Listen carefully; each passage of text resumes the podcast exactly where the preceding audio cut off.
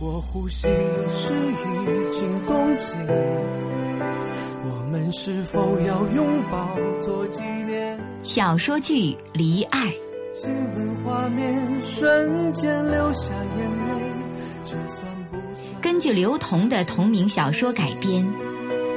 你的名字好像残雪，主播韩长生。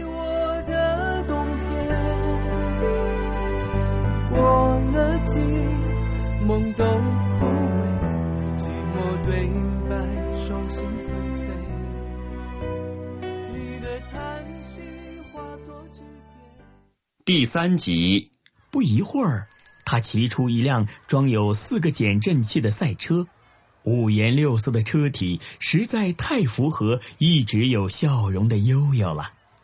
这个小孩究竟脑子里想的是什么呀？隔着一排单车，三五个女生一起走过来。悠悠，我们有听你的广播，你要加油啊！啊，你旁边的是康仲吗？明天他也要上节目吗？太好了，明天中午我们都会支持你的。康纵闭上眼睛，他真想撞墙，因为他总算明白了。原来高中女生的生活真的这么无聊啊！康纵跟着悠悠的后面骑着，悠悠刻意骑慢，等康纵赶上来，然后对康纵说好，现在我来教你说，第一句啊，带你进入我的世界，启动来电的时间，这个世界可能危险，请你等待我出现。：“康纵眨眨眼，想，悠悠真是没有羞耻的概念，任何情况下他都可以迅速进入状态，留我一个人在状况外。如果换作是莫小鱼的话，他会像我一样抓狂吗？悠悠不理会康纵的神游天外，依然继续唱着。第二句，这不是国王的游戏，皇后请放心，可否花点心思设定这位来电 darling？第三句，King Queen 注定发生不久的传奇，来电不接通童话无法有续集。天色渐渐暗下来，路灯一盏盏亮起来。康纵和悠悠一前一后的踩着，突然，康纵就停下来，对着前面的悠悠的背影喊悠悠，明天我不上了，你上吧，我实在不行，我没你那么随便。：“悠悠在前面也突然停下来，慢慢扭过头看着康纵，半天没说话，突然挤出了一句。”好吧，那明天见。悠悠一脚踩下踏板，背影就越来越远了。是啊，自己喜欢就行了，自己这样，是不是太强人所难了？还是自己太好强了一点啊？不过康宗那样说，还是够伤人的。早知道上次坐飞机时就把油都放光，还轮得到他今天的嚣张吗？阴暗的想法照亮了悠悠本来垮下去的脸。好像这样还挺有意思的。那就下次一起坐飞机的时候再做手脚吧，把油放光，飞机飞到一半儿，一起从天空中掉下来。哈哈哈哈哈哈！短短的头发一丝不苟，阳光帅气的脸依然充满了笑容。没有人可以伤害到悠悠，他永远会迅速找到自我解脱的方法。而此时的康纵看着悠悠渐渐远去的身影，也有些于心不忍。是不是我说的话太直接，伤害到他了？但是和没心没肺的悠悠比起来，康纵还真是豁不出去。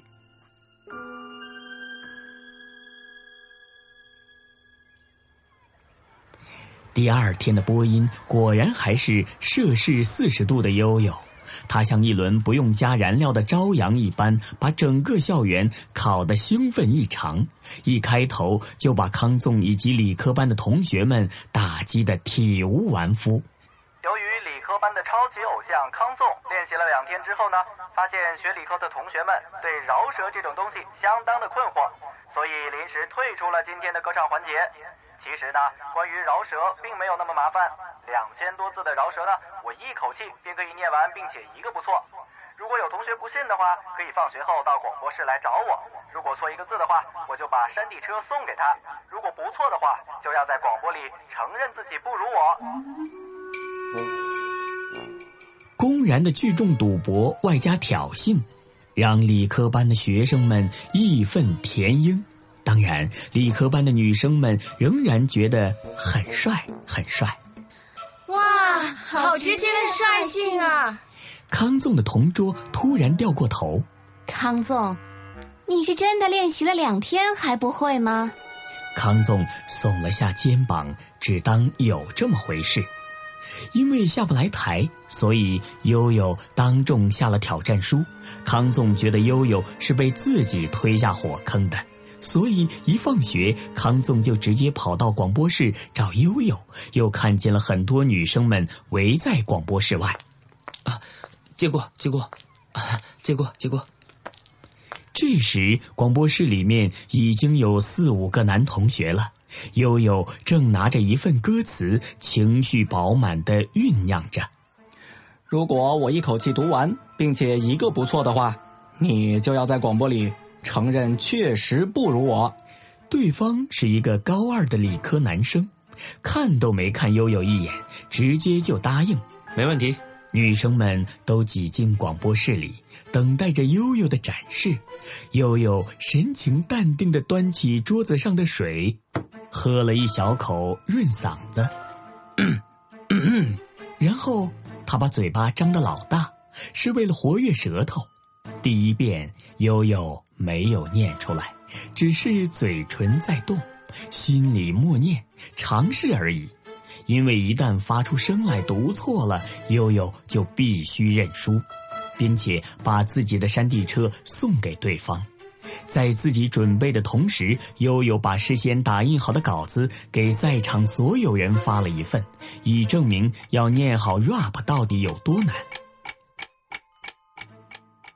五分钟过去了，悠悠还没有打算念，反而是问拿着歌词的人：“你们觉得怎么样？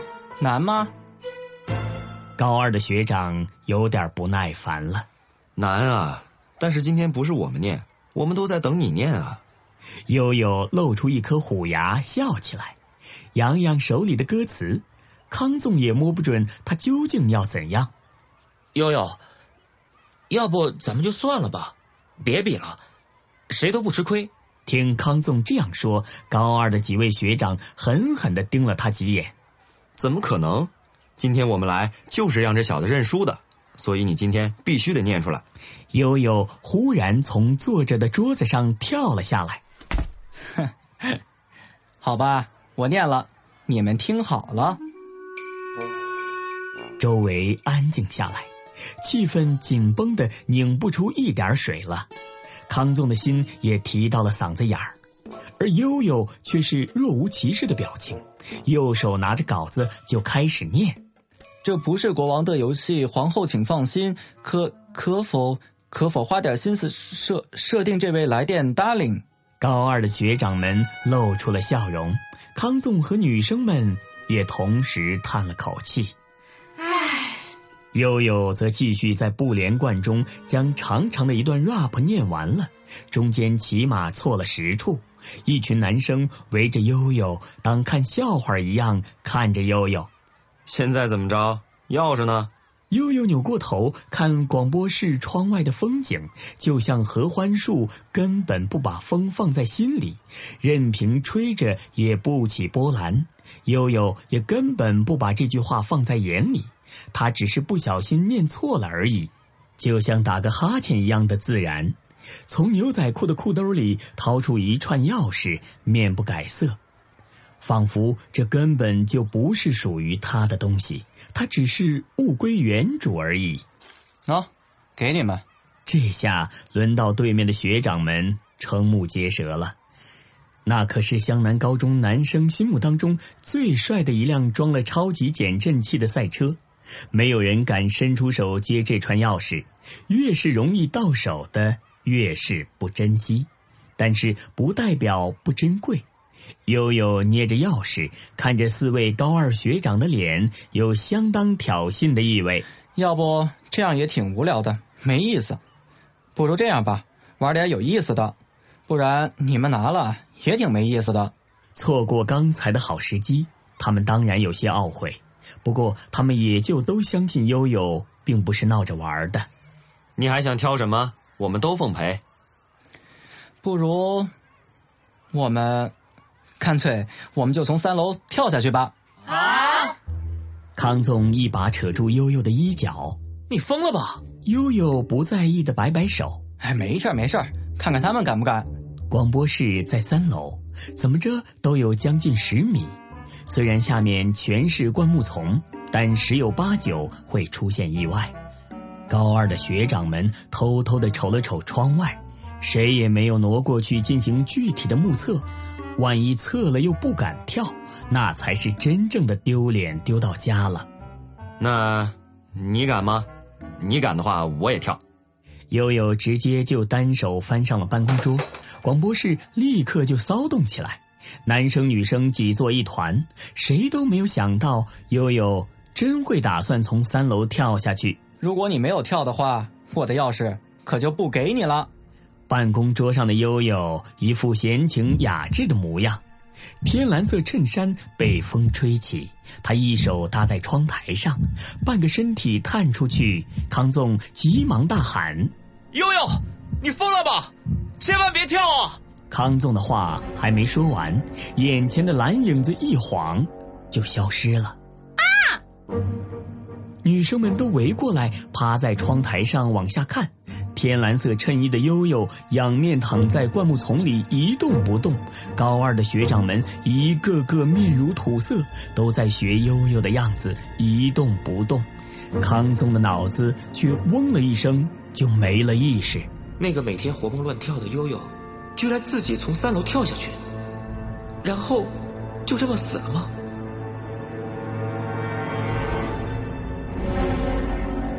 为了一辆单车的赌注，居然选择从三楼跳下去，这个行为实在是令人费解。即使现在已经躺在地上了，康纵还是无法相信这个人就是悠悠，脑海里全是过往的电影画面：悠悠约他一起唱歌的画面，悠悠在机场扬起手向他招手的画面，他们放学后一起骑车回家的画面。一盏一盏的路灯渐次的亮起，街道两旁店铺的灯一盏一盏的暗下。还没进行最后的悼念，楼下就传来相当熟悉的哀嚎：“哎呀，痛死我了！哎呀，傻等什么呢？赶赶紧叫救护车呀！”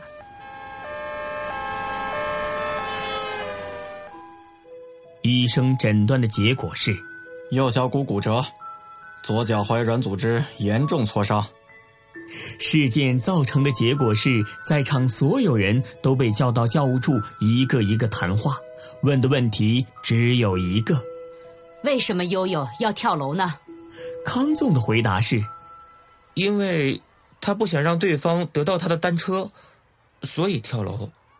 可是为什么对方要得到他的单车呢？因为。他和对方打赌饶舌输了，为什么要打赌饶舌呢？因为不打赌饶舌的话，那天做节目他就下不了台。为什么下不了台呢？因为，因为我，因为我没有去参加。这一刻，康纵突然意识到，这么说来，原来我是罪魁祸首。一瞬间，康纵就像是欠了巨债一般的难受，低下头，心里充满了内疚。从教务处领着写检讨的责任出来，再去教室还是先去医院的选择中，康纵还是选择了后者。而莫小鱼的电话也是适时而来。听说你被抓到教务处去了，你把一个学生从三楼推下去了。康总顿时昏厥了一百遍。莫小鱼，你觉得我是那样的人吗？我会做那样的事情吗？总之啊，就是上次的播音员悠悠闹出的一点事情，哎，幸好没什么大碍。另外，你要的书在我这儿呢，如果有需要的话，不如你直接去西洋南医学院附院骨科找我吧，我现在就去看悠悠。好的，一会儿见，拜拜。康纵无奈的将手机放进裤兜，看着刺眼白亮的阳光，用二十五六岁的语气感叹：“唉，这样的高一生活，真是令人头疼啊。”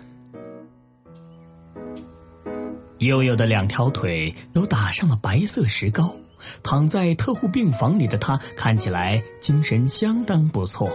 早已经有学姐学妹们帮忙在病房里插上了百合花。看见康总进来，悠悠笑了起来。哈哈，你也来了。康总百思不得其解。嗯，可是，你当时为什么要跳楼啊？这一定会摔坏的呀。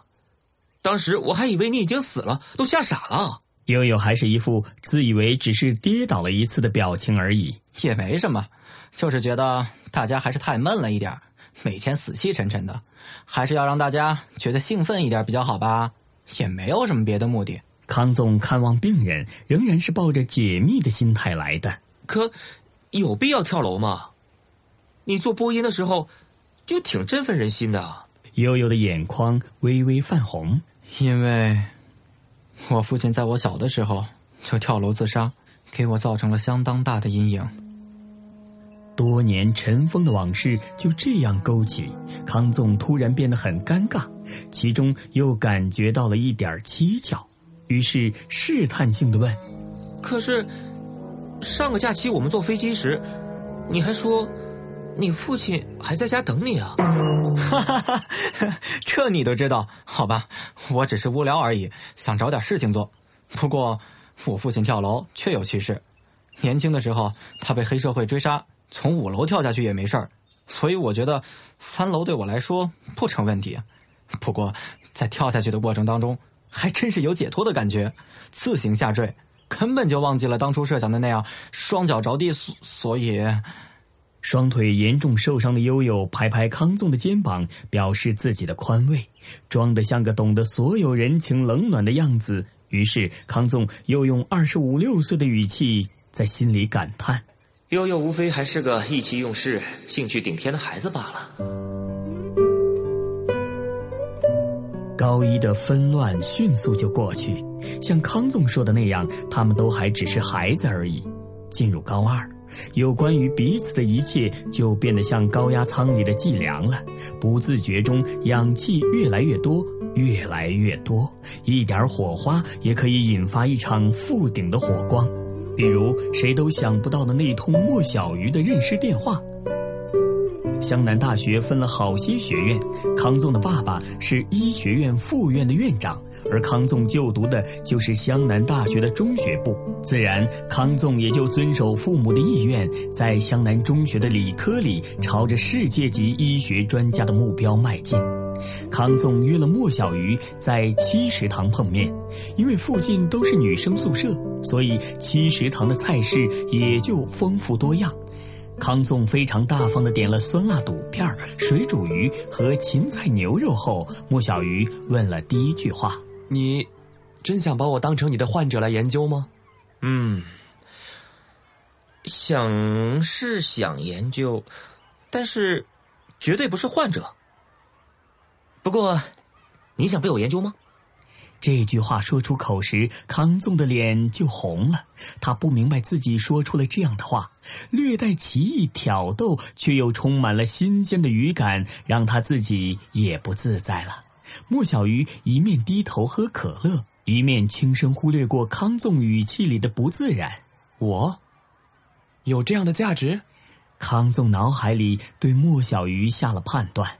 莫小鱼应该是多血质型的人，偶尔夹杂粘液型的气质，大脑皮质的活动灵敏大于惰性，该是非常难以深入了解的人吧。康总对莫小鱼的了解只限于莫小鱼就读的是湘南中学的文科班，是文科班受瞩目的学生，随手写下的手稿也会被女生拿去收藏，对于课程并无多大兴趣。同时，并不掩饰自己想成为知名的剧作家的念头。康纵默默的想：这样的人难以找到合适的对话者。对于尝试进行的对话者，他们也是怀疑先行，三句话聊不到一块儿，一辈子就老死不相往来了。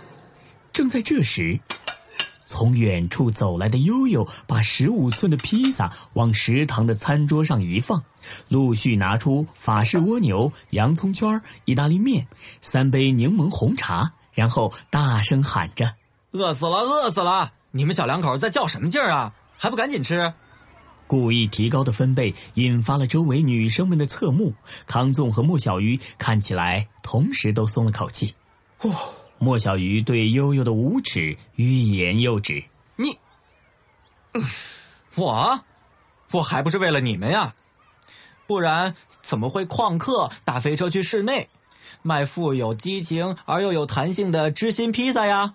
悠悠故意将旷课说得很重，突出旷课这一罪行很严重。莫小鱼喝了一口柠檬茶，把可乐放在了一边。你是因为想旷课才去的吧？小鱼，你真是越来越了解我了呢。不过能够让我旷课的人，也只有你们哥俩了。康总，你发什么呆？赶紧趁热吃了，不吃的话，我就拿去喂狗了。说着，悠悠撕了一大块披萨，扔在莫小鱼的面前。来，吃了它。结果可想而知，两个人开始在食堂相互追逐。莫小鱼一边往嘴里塞还未咽下的披萨，一边迈开大步狂追悠悠。悠悠在前面大呼小叫：“啊，杀人啦！莫小鱼杀人啦！悠悠，你给我站住！”路过的女生们纷纷驻足，对这一幕表现出了足够大的兴趣。康总坐在餐桌边，看那杯被莫小鱼挪开的可乐。喝了两口的可乐被柠檬红茶替代，上面还有莫小鱼手上留下的汉字。再抬头看见莫小鱼和悠悠正在角落厮打成一团，引发女生们的恐慌，纷纷想劝又不敢劝。康纵立刻站起来跑过去，刚迈开步子，又回过身把可乐和柠檬红茶换了个位置，推了推鼻梁的眼镜，赶过去劝架。但是到了跟前，康纵站在一旁不知所措。你的名字好像残雪。刚才您听到的是小说剧《离爱》，主题歌《爱比雪更冷》，作词刘同，作曲郭雨生。你的叹息化作句。